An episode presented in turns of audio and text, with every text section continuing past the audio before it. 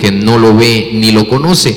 Ustedes lo conocen porque vive con ustedes y estará en ustedes. Mire qué hermoso, hermanos, ya solo el hecho ¿no? de que estemos aquí, de que hayamos aceptado a Jesucristo como Señor y Salvador, ¿no? ya nos eh, garantiza una bendición para aquellos que están afuera. Así que desde ya le adelantamos que si hay alguien aquí que no le ha entregado su vida a Jesucristo, hoy es un buen día, un día de salvación.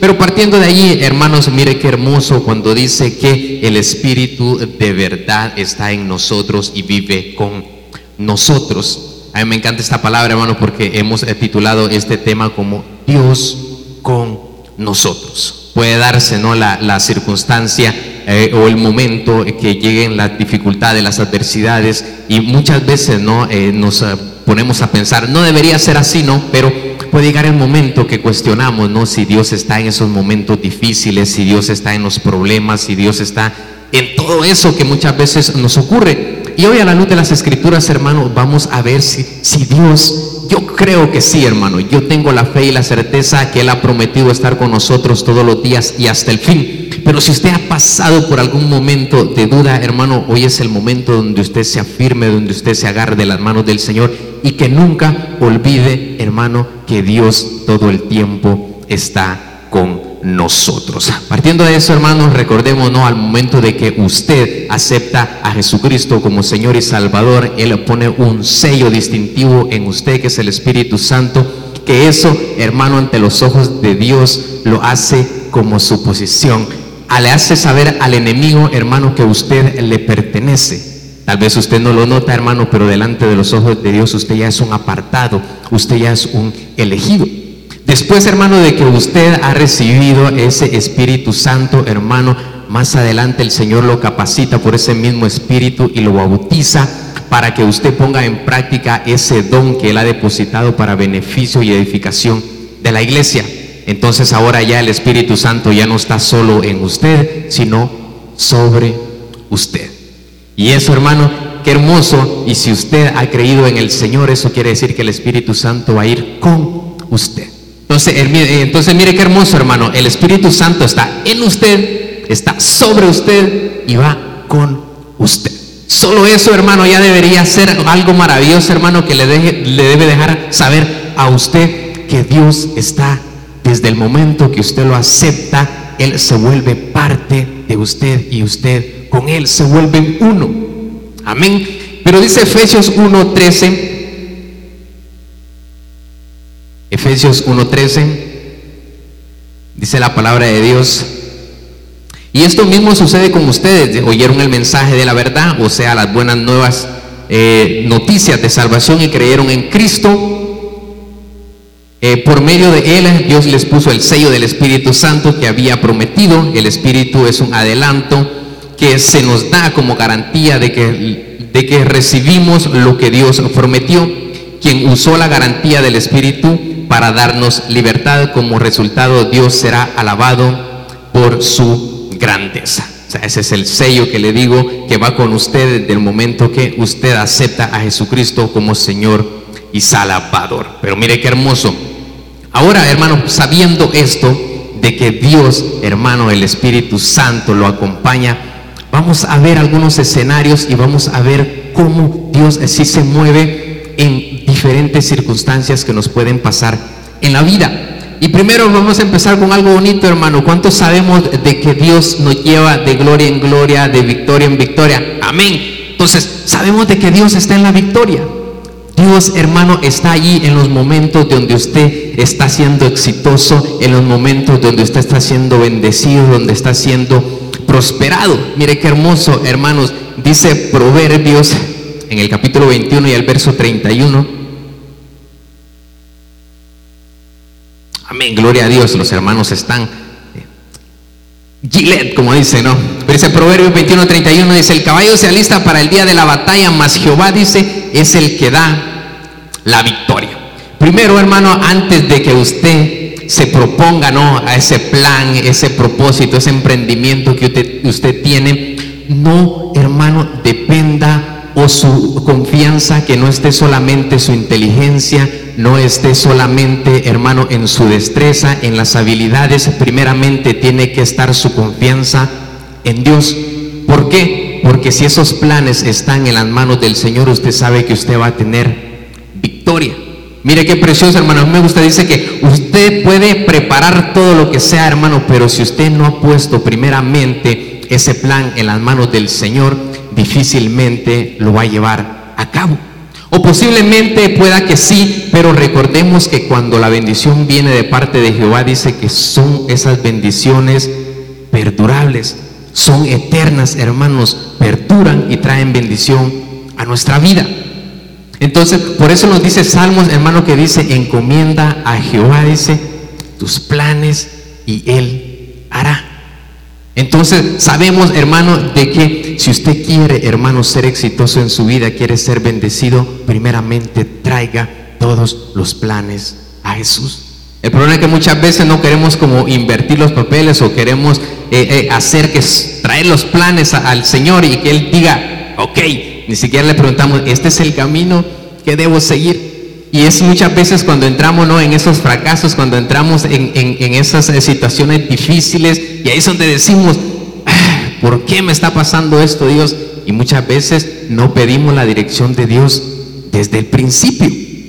Entonces, hermano, si usted en este momento ha puesto en su corazón, hermano, o quiere eh, hacer un emprendimiento, o quiere tener una victoria, hermano, no sea tal vez solo laboral, pero tal vez usted está teniendo una batalla en este momento, ya sea de, salud, ya sea económica, ya sea familiar, hermano, traiga también todas esas batallas que usted tiene a los pies de Cristo, sabiendo de que Él es el que le va a dar la victoria a usted. No confíe, hermano, solo en su propia fuerza, en su propia inteligencia, hermano. Hay que confiar que Dios va a hacer su perfecta y santa voluntad. Pero mire qué tremendo, hermano, cuando nosotros queremos ir a la batalla y no ponemos esos planes en las manos de Dios. Segundo libro de Crónicas, en el capítulo 35, el verso 20 al 24, si me ayudan los hermanos. Dice la palabra de Dios, dice, después de todo esto, dice, cuando ya Josías había reparado el templo, Necao, rey de Egipto, salió para la batalla de Carquemis, cerca de Éfrates, pero Josías salió a su encuentro. El rey de Egipto le mandó un mensaje, ¿qué tengo que ver contigo, rey de Judá? Mi pelea no es contigo, sino que hoy voy contra el reino con el que estoy en guerra. Dios me dijo, mire qué tremendo, Dios me dijo que me apurara, así que no te pongas contra Dios que está de mi parte, para que no te destruya. Dice, sin embargo, Josías no hizo caso de la advertencia que Dios le dio por medio de Necao, se disfrazó y fue al valle de Megiddo para pelear contra Necao. Dice, los arqueros le dispararon al rey Josías y él le dijo a sus siervos, sáquenme de aquí que estoy gravemente herido. Y el verso 24 le dice, sus siervos lo cambiaron a otro carro y lo llevaron a Jerusalén, donde murió. Lo sepultaron en el panteón de sus antepasados y todo Judá y Jerusalén lloraban su muerte.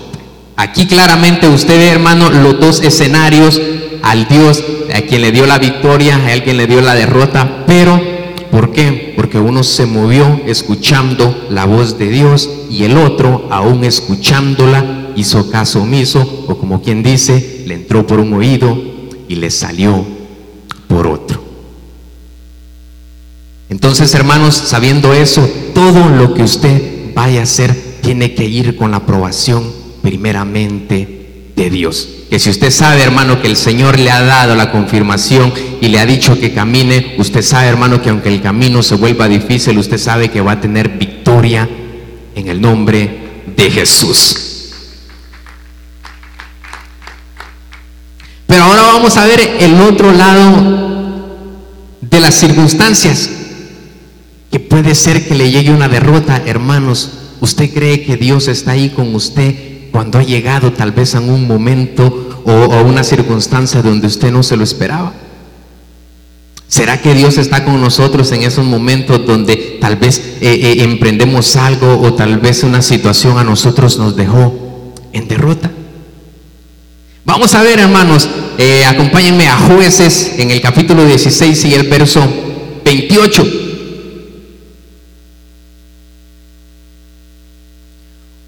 jueces, capítulo 16 y el verso 28 ah, y dice, entonces clamó Sansón a Jehová y dijo, Señor Jehová, acuérdate ahora de mí y fortaléceme. Te ruego solamente esta vez, oh Dios, para que una vez tome venganza de los filisteos por mis ojos. Y tal vez usted me puede decir, pero esto qué, qué tiene que ver con la derrota? ¿Qué pasa, hermano? Todos conocemos la historia de Sansón, de cómo por estar coqueteando, cómo estar jugando con la tentación, él cayó en derrota ante sus enemigos. Mire qué tremendo, él confiaba en su fuerza, él confiaba en que él podía destruir ejércitos enteros, hermano, con sus manos, pero ni siquiera tuvo que usar fuerza bruta, Dalila, para quitarle su fuerza y que perdiera incluso la vista.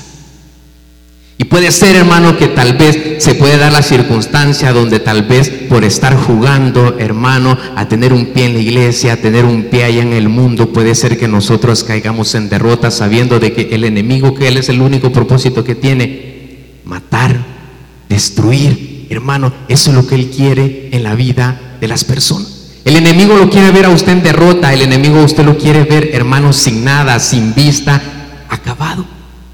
Y puede ser, hermano, que llegue esa circunstancia, pero mire qué tremendo, hermanos, si usted sigue más adelante, cuando él clamó al Señor, dice que el Señor le recobró las fuerzas y dice que él derrumbó los cimientos donde él estaba y cobró venganza de sus enemigos.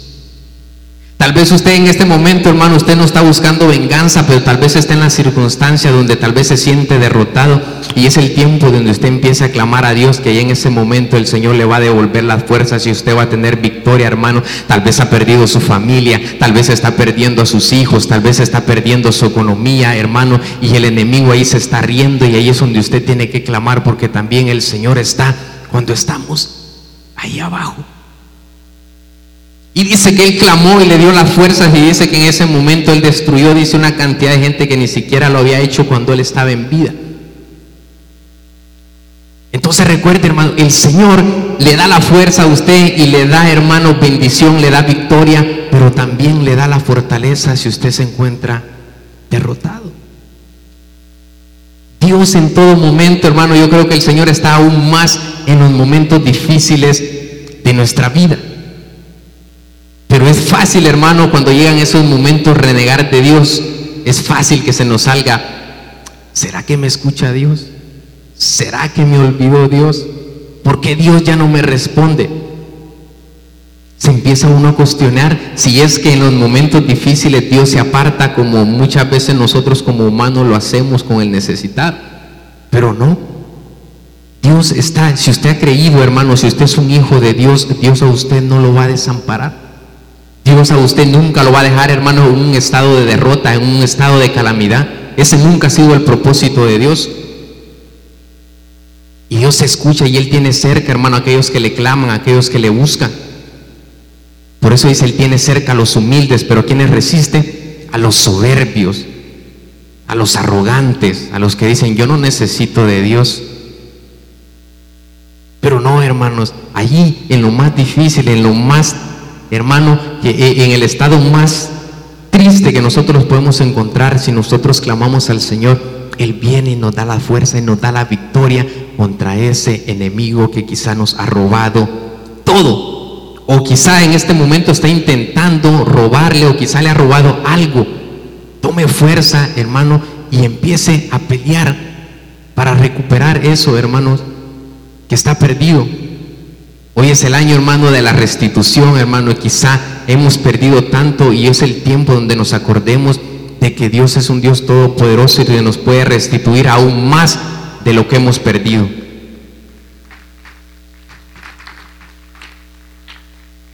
Dios también está en la abundancia, hermano. Dios es el que nos prospera. Sabemos de que Dios es el que nos, Él es el dueño del oro y de la plata y dice que Él se la da a quien lo complace, a quien de Él tiene misericordia.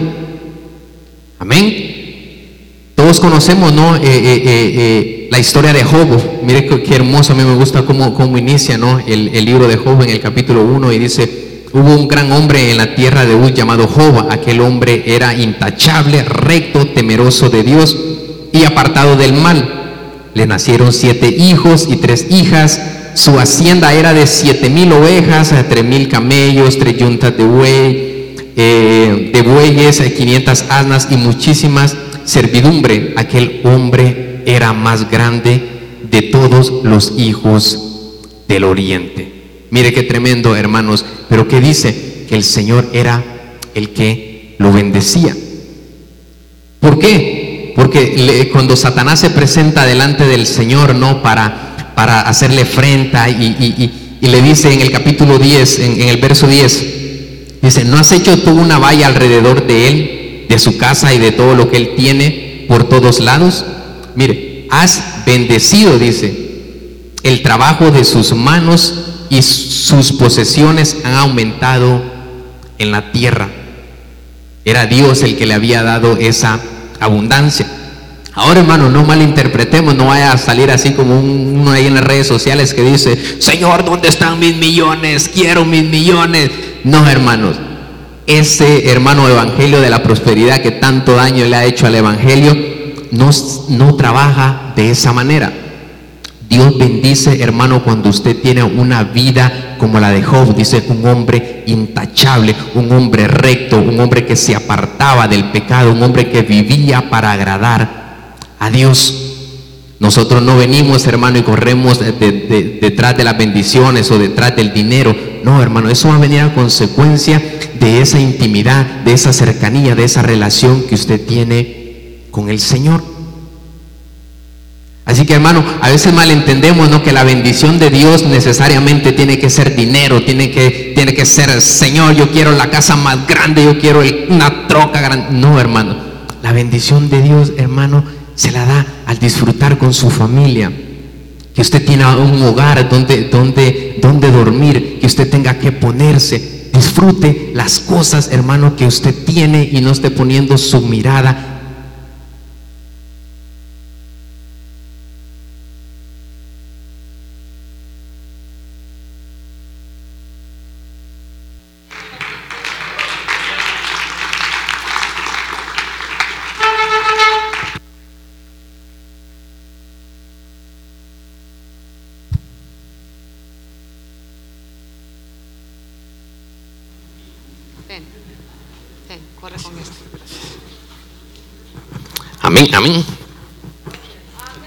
Gloria a Dios, gloria a Dios. Yo corro la bendición, pero es la bendición de la palabra de Dios, hermano. Así que recordemos, hermano, si usted quiere ser prosperado, hermano, tenga una vida agradable delante del Señor y Él va a bendecir eso, usted va a tener recompensa del, eh, y Él va a bendecir, dice, el fruto de sus manos. ¿Eso qué quiere decir, hermano? Que tal vez usted no va a ganar una gran fortuna, pero lo que el Señor pone en sus manos le va a ajustar, le va a rendir, hermano, y usted va a ver la bendición de parte de Dios en su vida. Amén. A mí me gusta también, hermanos, eh, eh, eh, la historia de Salomón, pero me gusta cómo inicia, porque antes de que llegue el verso donde él lo bendice, hermano, con riquezas, dice en el verso 1 de Segunda de Crónicas, en el capítulo 1 y el verso 1, le dice, Salomón, hijo de David, fue afirmado en su reino y Jehová su Dios estaba con él y lo engrandecía de sobremanera. Pero mire qué hermoso, hermanos, después usted conoce de que el Señor lo bendijo, de que Él trajo riqueza a su vida por haber pedido sabiduría y no las riquezas desde un principio. Entonces, su enfoque, hermano, debe ser en buscar a Dios porque usted lo ama, buscar a Dios, hermano, porque usted está agradecido por el sacrificio de Jesucristo y no buscar a Dios solamente por las riquezas, por las añadiduras, que si así es, hermano, usted tiene la motivación equivocada y sabe que le digo, usted va a tener un fracaso porque no va a encontrar una riqueza, no va a encontrar abundancia que le perdure. ¿Por qué? Porque no está buscando a Dios con la mejor actitud. Pero si usted, hermano, viene por gratitud, usted viene, hermano, por, porque usted es feliz con el Señor, porque usted lo ama, ¿sabe? el Señor va a bendecir, hermano, todo lo que usted haga. Amén. Todos conocemos ese verso. Buscar primeramente el reino de Dios y su justicia. Lo demás va a venir, hermano, sin que usted lo busque, sin que usted corra detrás de eso. Amén Dios también está, hermano, en la escasez. Cuando quizá nos hemos visto en esa situación donde, donde falta quizá para pagar la renta, donde quizá no tenemos eh, comida en la nevera, Dios también está ahí. Y lo podemos ver también en la vida de Job, hermano. Él probó las dos situaciones, eh, eh, tanto la abundancia como la escasez. Después de que, de que eh, eh, Satanás tocó todas sus riquezas, hermano, él perdió la salud, él perdió las riquezas, perdió hasta sus hijos, hermano. Lo único que no perdió fue la mujer. Mire qué tremendo. ¿Por qué? Saber. Pero, hermano, tal vez un trato tenía Job con ella. Pero, hermano, mire qué tremendo. Él lo perdió todo él lo perdió todo, pero ¿sabe qué, hermano? Dios tenía cuidado de él aún en ese momento donde él no tenía nada y seguía guardándolo del enemigo. Porque mire qué tremendo, allí en Job, en el capítulo 1 y en el verso 12 le dice, este es Dios hablándole a Satanás, Dijo Jehová a Satanás, he aquí, todo lo que él tiene está en tus manos, solamente no pongas tu mano sobre él. Y salió Satanás delante de Jehová. Aún hermano, cuando el Señor sabía de que le iba a faltar todo, él tenía cuidado de la, de la vida, del alma de Job. Y sabe que hermano, hoy hay una gran batalla allá afuera, hermano, porque sabe, ahora la batalla es por las almas tanto nuestro Dios como Satanás, lo que él quiere es ganar almas, hermano. Y hoy hay una gran lucha, hermano. Y el que usted esté aquí quiere decir, hermano, que el Señor ha librado una gran batalla ya, hermano, en lo celestial para que usted hoy esté aquí. Dios está teniendo cuidado, hermano, de su vida, cualquiera que sea la circunstancia que usted esté atravesando. Así sea la escasez, hermano, el Señor ahí está con usted. Y usted sabe que el Señor va a bendecir. Y usted puede ver eso, hermano, después de que él hubo orado por sus amigos, otra vez vino bendición sobre su vida. Y así, hermano, podemos encontrar tantos ejemplos en la Biblia de cómo el Señor siempre ha proveído en los tiempos de escasez. No por gusto se llama Jehová Jireh, el que provee lo podemos ver desde el principio, hermano, con, con Abraham. No había que, ofrecer en sacrificio y él pensaba que iba a entregar a su hijo. Y dice que cuando estaba a punto de entregarlo, el Señor proveyó el sacrificio. Así como proveyó sacrificio para nosotros, hermano, que estábamos destituidos de su gloria, así proveyó a Jesucristo para que hoy usted seamos salvos proveyó alimento, hermano, cuando eh, eh, Moisés sacó al pueblo de Egipto. Imagínense maná del cielo todos los días. Maná del cielo. Alimentó, hermanos, a Elías, hermano, a través de los, de cuervos. Bendijo a una viuda, hermano, que solo iba a hacer un poco de pan para su hijo y después que dijo, me voy a tirar a morir porque es lo único que tenemos. Dios utilizó también a su siervo para, para bendecirla y dice que sobreabundó el aceite y la harina en la casa de ella. Así que usted sabe, hermano, la misma palabra dice que, que, esas dificultades que nosotros podemos atravesar son momentáneas, son pasajeras y que no se comparan, hermano, con el eterno peso de gloria que nos, nos espera, que nos aguarda más adelante si nos mantenemos firmes. Así que si usted está atravesando un tiempo, hermano, de escasez, donde tal vez hermano siente que, que, no le rinde, hermano, quizás le pagaron hoy que es viernes y ya el lunes ya está apretado. Clámele al Señor, hermano, el Señor le puede bendecir, el Señor le puede dar lo que usted está necesitando. Y gracias a Él nunca nos ha faltado nada, hermano. Aún cuando hubo tanta gente sin trabajo, hermano, durante la pandemia. ¿Cuántas veces nos hemos dicho aquí sobreabundó la comida? Nos venían, hermanos, furgones. ¿Por qué? Porque hemos creído, hermano, en el Dios de la provisión, hemos creído, hermano, en el Dios que nos da de todo. Dios, hermano, también está en la enfermedad. En esos momentos difíciles, hermanos, de, quebrantamiento, en esos, cuando vienen quizá eh, eh, eh, diagnósticos adversos, quizá que no son los que, los que esperamos, incluso de muerte, Dios está también ahí, hermanos. Y Él lo ha prometido en Isaías 53, 5, dice, mas el herido fue por nuestras rebeliones, dice, molido por nuestros pecados, el castigo de nuestra paz fue sobre Él, dice, y por su llagas fuimos nosotros curados. Dios está ahí, hermano, cuando usted está postrado en cama. Dios está ahí, hermano, en todo momento. Y ya sea, hermano, y aquí quiero que entienda algo y que me, escuche con oídos circuncidados. Cualquiera que sea la voluntad de Dios, Dios está ahí con nosotros. Ya sea que esa enfermedad sea como la de Pablo, que dice que él clamaba Hermano Pablo, imagínense, escritor de casi de la mitad del Nuevo Testamento, clamaba porque el Señor le quitara ese aguijón y no se dice que se lo haya quitado. O puede ser que esa enfermedad sea, ¿no? Como el ciego de nacimiento que dice que era para glorificar el nombre de Dios. Pero cualquiera que sea, hermanos, el propósito de Dios sobre esa enfermedad, Dios va a estar allí para sanarlo o Dios va a estar con usted en el proceso hasta que Él así lo decida. Y si usted me entiende, dígame un amén. Pero tenemos que confiar nosotros en la voluntad de Dios. Él no nos va a dejar, hermanos. Nunca. Imagine que somos la niña de sus ojos. ¿Usted cree que Él nos va a dejar cuando nos ve sufriendo en una cama? ¿Usted cree que Él nos va a dejar en esos momentos? No, hermano, Él está ahí con nosotros. Así que si usted ha dicho, hermano, si usted ha recibido, hermano, un diagnóstico, clame al Señor. Pero clame, hermano, también por la voluntad de Él.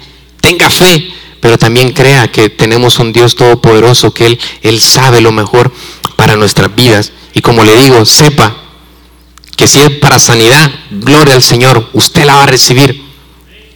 Pero si no es así, le digo, el Señor va a estar allí para darle las fuerzas, hermano, y va a estar con usted durante todo el camino. Amén. Está con nosotros, hermano, cuando llega el temor. En esos momentos, ¿no? Donde llega la angustia, donde llega el temor, aunque el temor no viene de parte del Señor, hermano, pero puede darse la circunstancia que nosotros lo experimentemos. Pero ahí el Señor está con nosotros. Josué 1.1 por eso le dice, esfuérzate y sé valiente. ¿Qué le dice? No temas ni desmayes. ¿Por qué? Estará contigo donde quiera que tú vayas. Ahí, hermano, no sé, pero en los momentos donde nosotros nos sentimos angustiados, hermano, es cuando e, es, más fácil pensar de que Dios se ha apartado, pero yo personalmente es cuando pienso de que Dios es cuando más cerca está de nosotros. Porque en, la abundancia, hermanos, en la victoria es, es bonito, hermanos. Y puede ser que hasta nos olvidemos del Señor y pongamos la confianza en las riquezas, que, en las comodidades. Pero no, hermano. Dios está allí, hermanos, en todo momento. Dios está, hermanos, en, la prueba. ¿Cuántos saben aquí, hermanos, de que, de que eh, eh, todos como cristianos tenemos que atravesar pruebas? Ya sabe, la prueba no es, no es pecado, la tentación no es pecado, es sucumbir ante ella. Pero Dios está ahí, hermano, para fortalecernos. Hebreos en el capítulo 2 y el verso 18, mire qué precioso. Hebreos 2, 18 nos dice, Jesús mismo sufrió y fue tentado, dice, por eso puede ayudar a aquellos que son tentados. Ya sabe, el Señor no está en la tentación. En la misma palabra dice que Él no tienta a nadie. Todos somos tentados de nuestros propios deseos. Pero el Señor está allí, hermano, cuando el enemigo constantemente le está trayendo una tentación para hacerlo caer a usted. Él le da la fuerza, porque también dice la palabra que dice que no va a venir ninguna tentación, dice que nosotros no podamos soportar. Dice que con la prueba, con la tentación, dice que el Señor da la salida pero tiene que confiar usted en el Señor. No se vaya a creer usted Superman y la mujer maravilla y se va a meter en todos los lugares y yo soy fuerte. A mí el diablo o el pecado no puede conmigo. No, hermano. Es confiado de la mano del Señor. Porque hay una parte también de parte de nosotros. Nosotros tenemos que ejercer el dominio propio. Hermoso, hay una parte, por eso dice, sométanse a Dios, resistan el diablo y él huirá de ustedes. No es solo de resistir y él ir, primero tenemos que someternos al Señor, tenemos que venir primeramente a Él pidiéndole las fuerzas pero si está una situación, hermano, donde usted siente de que está a punto de caer, donde eh, es tanta la insistencia del enemigo, hermano, pídale las fuerzas al Señor, que Él sabe que usted está atravesando una tentación y Él le va a dar fuerza para superar esa tentación. Y lo hermoso que después de que hemos resistido la tentación, que dice, viene una corona de, parte de Dios por haber resistido esa tentación. Una corona de salvación para nuestras vidas. Pero eso solamente se logra, hermano, si usted se agarra de las manos de Dios en esos momentos de tentación. Dios está cuando fallamos, hermano. No es la voluntad tampoco del Señor que nosotros pequemos y tampoco es que esté en el pecado, pero sabe que es hermoso, hermano, que el Señor está allí siempre con los brazos abiertos, abiertos, con la mano extendida para volver a Él si hemos pecado.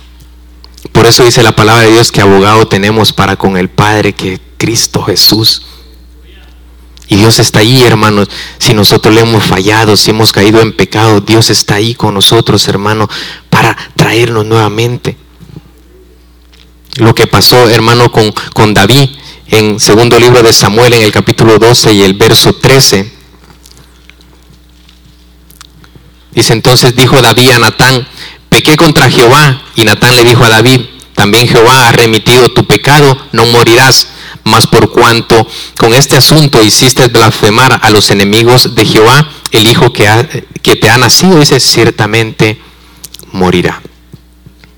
Tal vez si usted no conoce mucho la historia, no un pequeño eh, eh, eh, contexto.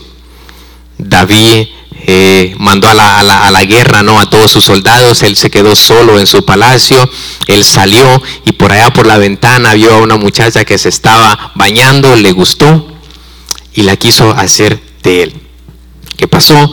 Que usted sabe, le nació un hijo a causa de ese pecado porque para poder quedarse con ella tuvo que mandar a asesinar al esposo de esa mujer. Mire qué tremendo, hermanos. El pecado es, es, es, tremendo. Y aunque Dios está ahí, hermanos, y nosotros hemos pecado, también sepamos de que todo pecado trae consecuencias a la vida de nosotros.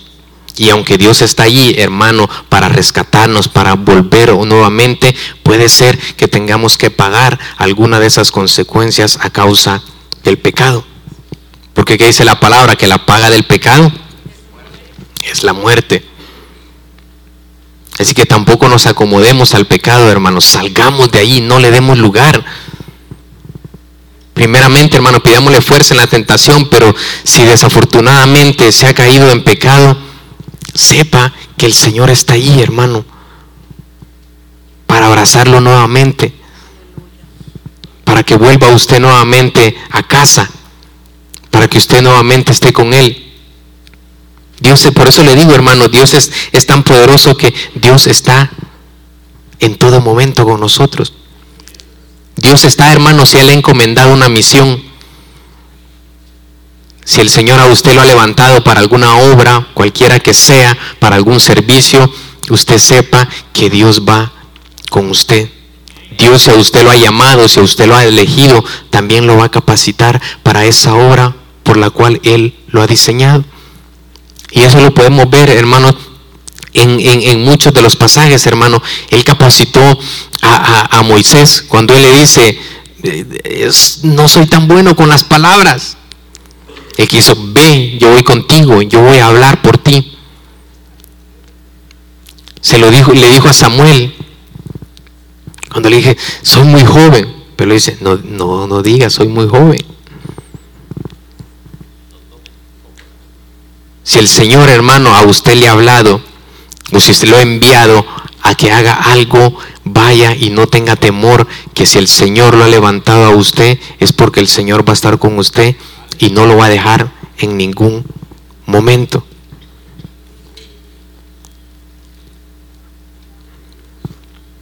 Amén. Así que hemos visto tantos escenarios, hermano, y en ninguno de ellos, aún sea hermano en, en, en lo mejor o aún sea hermano en lo peor, Dios siempre ha estado con nosotros en todo momento. Dios está, hermano, cuando nosotros atravesamos tristeza y dolor. Vámonos a Juan capítulo 11 y el verso 31. Vamos a leer un par de versos. Juan capítulo 11 y verso 31. Mira qué tremendo. Dice, entonces los judíos dice que estaban en casa con ella y la consolaban cuando vieron que María se había levantado de prisa y había salido, la siguieron diciendo, va al sepulcro a llorar ahí. María cuando llegó a donde estaba Jesús, al verle se postró a sus pies diciéndole, Señor, si hubieras estado aquí, no habría muerto mi hermano. Jesús entonces al verla llorando y a los judíos que la acompañaban también llorando, se estremeció en espíritu y se conmovió y dijo, ¿dónde le pusiste? Le dijeron, Señor, ven y ve. Jesús lloró. Dijeron entonces los judíos, mirad cómo le amaba. No nos vamos a enfocar, a enfocar, tanto, hermano, en el maravilloso milagro que él hizo de resucitar a Lázaro, que es maravilloso. Pero vamos a centrarnos, hermano, en ese momento tan difícil que estaba atravesando Marta María por la pérdida de su hermano. Imagínense perder a un ser querido, perder a un familiar. Pero mire qué tremendo, el Señor, ¿cuántos creen que el Señor hubiera hecho lo que hizo con el centurión cuando le dice, yo no soy digno que entres a mi casa, solo da una palabra, dice, mi siervo va a sanar. ¿Ustedes creen que Jesús, desde la lejanía donde estaba, él no pudo haber resucitado a Lázaro? Sabiendo que es un Dios todopoderoso, pero no, dice que él llegó y las acompañó, que incluso él mismo se conmovió, dice en espíritu, y lloró. Pero le digo, en esos momentos es cuando el panorama muchas veces cambia y, lo primerito que a veces suele, solemos decir es, Dios, ¿por qué te lo llevaste? Y empiezan como los reclamos al Señor, ¿no? Cuando uno pierde a alguien querido. El luto, o cuántas personas se han alejado, hermano, de la iglesia porque han orado por, un familiar y, esa petición no se les concedió y empiezan y, le toman un resentimiento al Señor y se apartan. O ha conocido gente, hermano, que tiene años de haber perdido a alguien y todavía sienten el luto. Todavía no le han entregado esa tristeza al Señor. ¿Usted cree que el Señor lo quiere ver a usted triste, que lo quiere ver de luto todo el tiempo, que tal vez le mencionan a alguien y usted empieza a llorar. No le estoy diciendo, hermano, que usted se goce porque perdió a alguien, no. Porque es difícil, todos hemos perdido a alguien. Pero si por tener luto, por llorar, hermanos, esas personas regresaran, yo todavía seguiría llorando. Pero no es así. Y dice que el, Jesucristo vino a ellas y estuvo con ellas. Entonces, si usted está, y, y, no sea, hermano, una tristeza tal vez de haber perdido a alguien, puede ser cualquier tristeza que usted esté atravesando, el Señor está ahí con usted. ¿Sabe qué es lo maravilloso, hermano? Cuando yo veo esto y, ese verso donde dice Jesús lloró, es lo maravilloso de Jesús, hermano, que Él conoce todos los sentimientos que nosotros sentimos y Él conoce, hermano, lo que nosotros atravesamos. Él no hay algo que Él no haya experimentado, hermanos, en la tierra. Así que Él sabe, hermano, cómo usted se siente. Él no es ajeno a ninguna de las circunstancias que nosotros estemos atravesando. Y el Señor está allí, hermano, en la tristeza, está allí en el dolor. Pídele al Señor, hermano, esa, esa, esa paz, esa paz que sobrepasa todo entendimiento, esa paz que el mundo no la da, esa paz no de estar feliz por algo que está atravesando, sino que usted está tranquilo sabiendo que el Señor tiene el control de todo. Esa es la confianza que nosotros tenemos que tener en el Señor, hermano.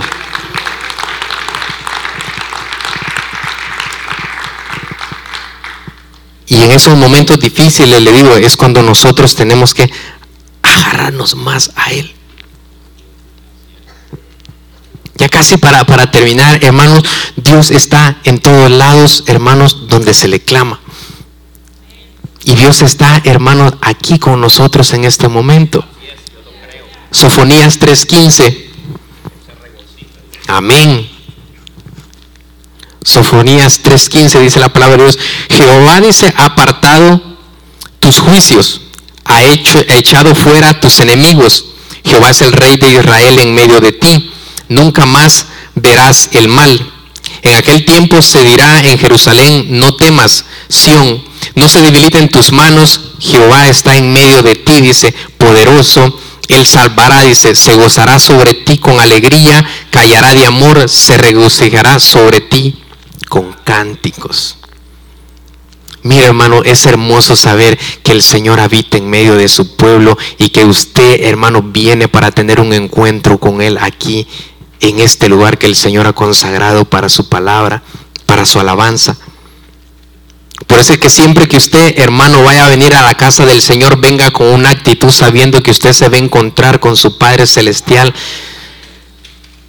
Cámbiese, bañese, desparasítese, venga hermano y entre por esas puertas con acción de gracias sabiendo que aquí hermano el Señor lo está esperando.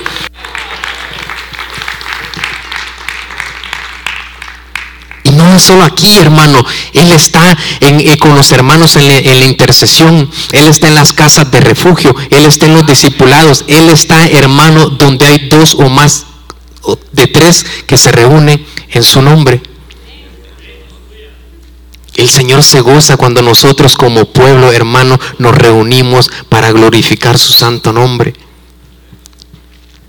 Por eso, hermano, cuando, cuando esté la alabanza, hermanos, que sea un tiempo donde usted le entregue lo mejor al Señor, porque Él está allí, hermano. Y Él se regocija también, dice, en medio de su alabanza. Él está allí. Entonces ya podemos ver, hermano, Dios está en todo momento. Dios está en la victoria, pero también en la derrota. Dios está, hermano, en la abundancia, pero también está en la escasez. Dios, hermano, está cuando hemos fallado, nos da una salida. Dios está en la enfermedad. Dios está, hermanos, en todo momento. Dios no solo está, hermano, cuando a usted le va bien. Porque es bonito decir, el Señor me entregó una casa, el Señor me dio un carro. Pero ¿qué pasa cuando todo eso falta?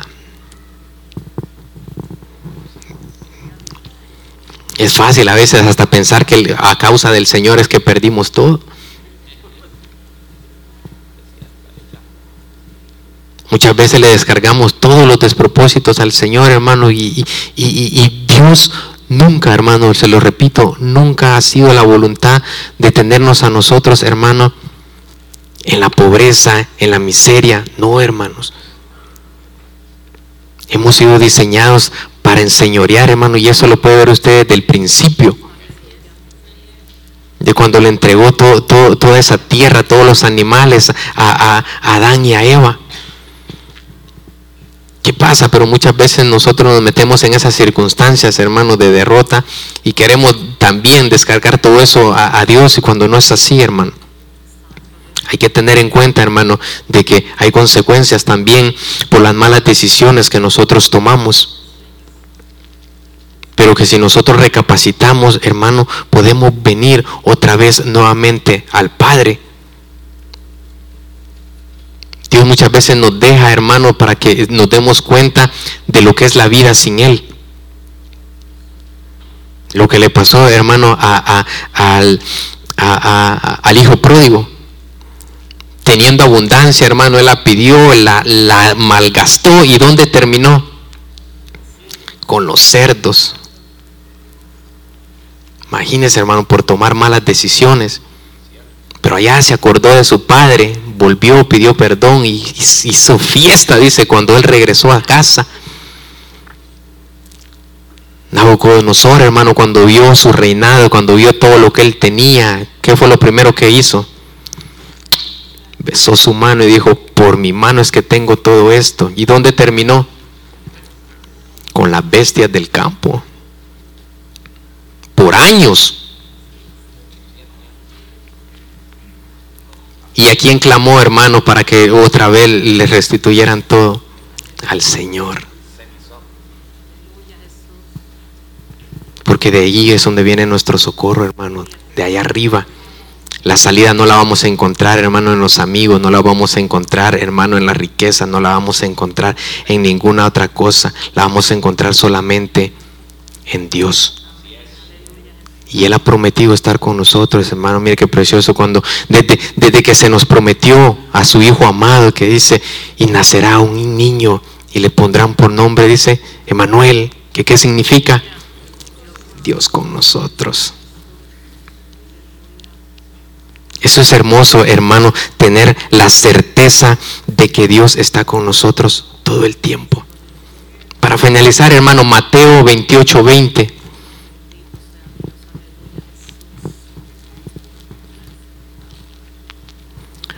Mateo 28, 20 dice, y enséñales a obedecer todo lo que yo les he mandado. Tengan presente que yo estaré con ustedes todos los días hasta el fin. Ya sea, hermano, que nosotros partamos a su presencia o que Él venga, si nosotros hemos mantenido firme delante de Él, Él va a estar con nosotros hasta nuestro último respiro. Y no solo aquí, hermano, imagínense, nos vamos a tener una eternidad juntamente con Él allá en el cielo. Y es por lo que nosotros debemos trabajar, por lo que nosotros debemos esforzarnos, por lo cual debemos mantenernos firmes en la fe. Y si llegan esas dificultades, hermano, nunca, ni siquiera que se le ocurra, hermano, que le pase por la mente pensar de que Dios lo abandonó. La única manera, hermano, que el Señor lo puede abandonar es si usted se aparta de Él. Él es un caballero, hermano, y nos deja elegir y nos deja tomar decisiones. Pero si nosotros nos apartamos, si nosotros contristamos su Santo Espíritu, es la única manera que Él se puede apartar de nosotros, hermano, pero siempre va a estar ahí esperándonos. Pero si usted lo busca constantemente en oración, en ayuno, en súplicas, en ruego, en alabanza, en su casa, Él va a estar ahí con usted, hermano, en todo tiempo. No se olvide de Él en la abundancia. Y tampoco reniegue de Él, hermano, en la escasez. Sepa que el Señor tenía un propósito y Él lo va a llevar a cabalidad en su vida. Y que si usted está atravesando una dificultad, sepa, no es el propósito de Dios. Vuelva a casa. El Señor lo está llamando hoy. Si es que pecó, venga a casa. El Padre lo está esperando. Si está atravesando, hermano, tentaciones, venga, que el Señor le va a dar la fortaleza, la fuerza si hoy no tiene nada, hermano, venga y créale al Señor que va a abundar la harina y el aceite en su casa. Y si usted, hermano, está gozando de la mayor victoria que nada le falta, alábelo más, hermano. Y prepárese, sea también, también un mayordomo, porque puede ser que lleguen los años de las vacas flacas. Sea también un mayordomo de lo que el Señor le ha entregado, sépalo administrar. Y si tiene la oportunidad, bendiga a otras personas que lo necesitan. Pero sepa que en todo momento, hermanos, el Señor está con nosotros. Que hermanos, lo que tenía preparado para ustedes. Que el Señor les bendiga. Dios le bendiga. Qué bueno entregárselos allá. Nos preparamos para nuestro tiempo de ofrendas. Vamos a, orar. Gracias, eh, Señor, por tu palabra que ha sido Señor, entregada para que nutra nuestros corazones en esta hora en gratitud, toda tu casa, todo tu pueblo, Señor. Venimos a presentar nuestras ofrendas, venimos a decirte que estamos agradecidos por tu bondad y por tu misericordia, Señor, y te las entregamos a ti. Prospera la vida de cada uno de nuestros hermanos que lo traen a ti, Señor, con gozo y alegría. En el nombre de Jesús, amén y amén.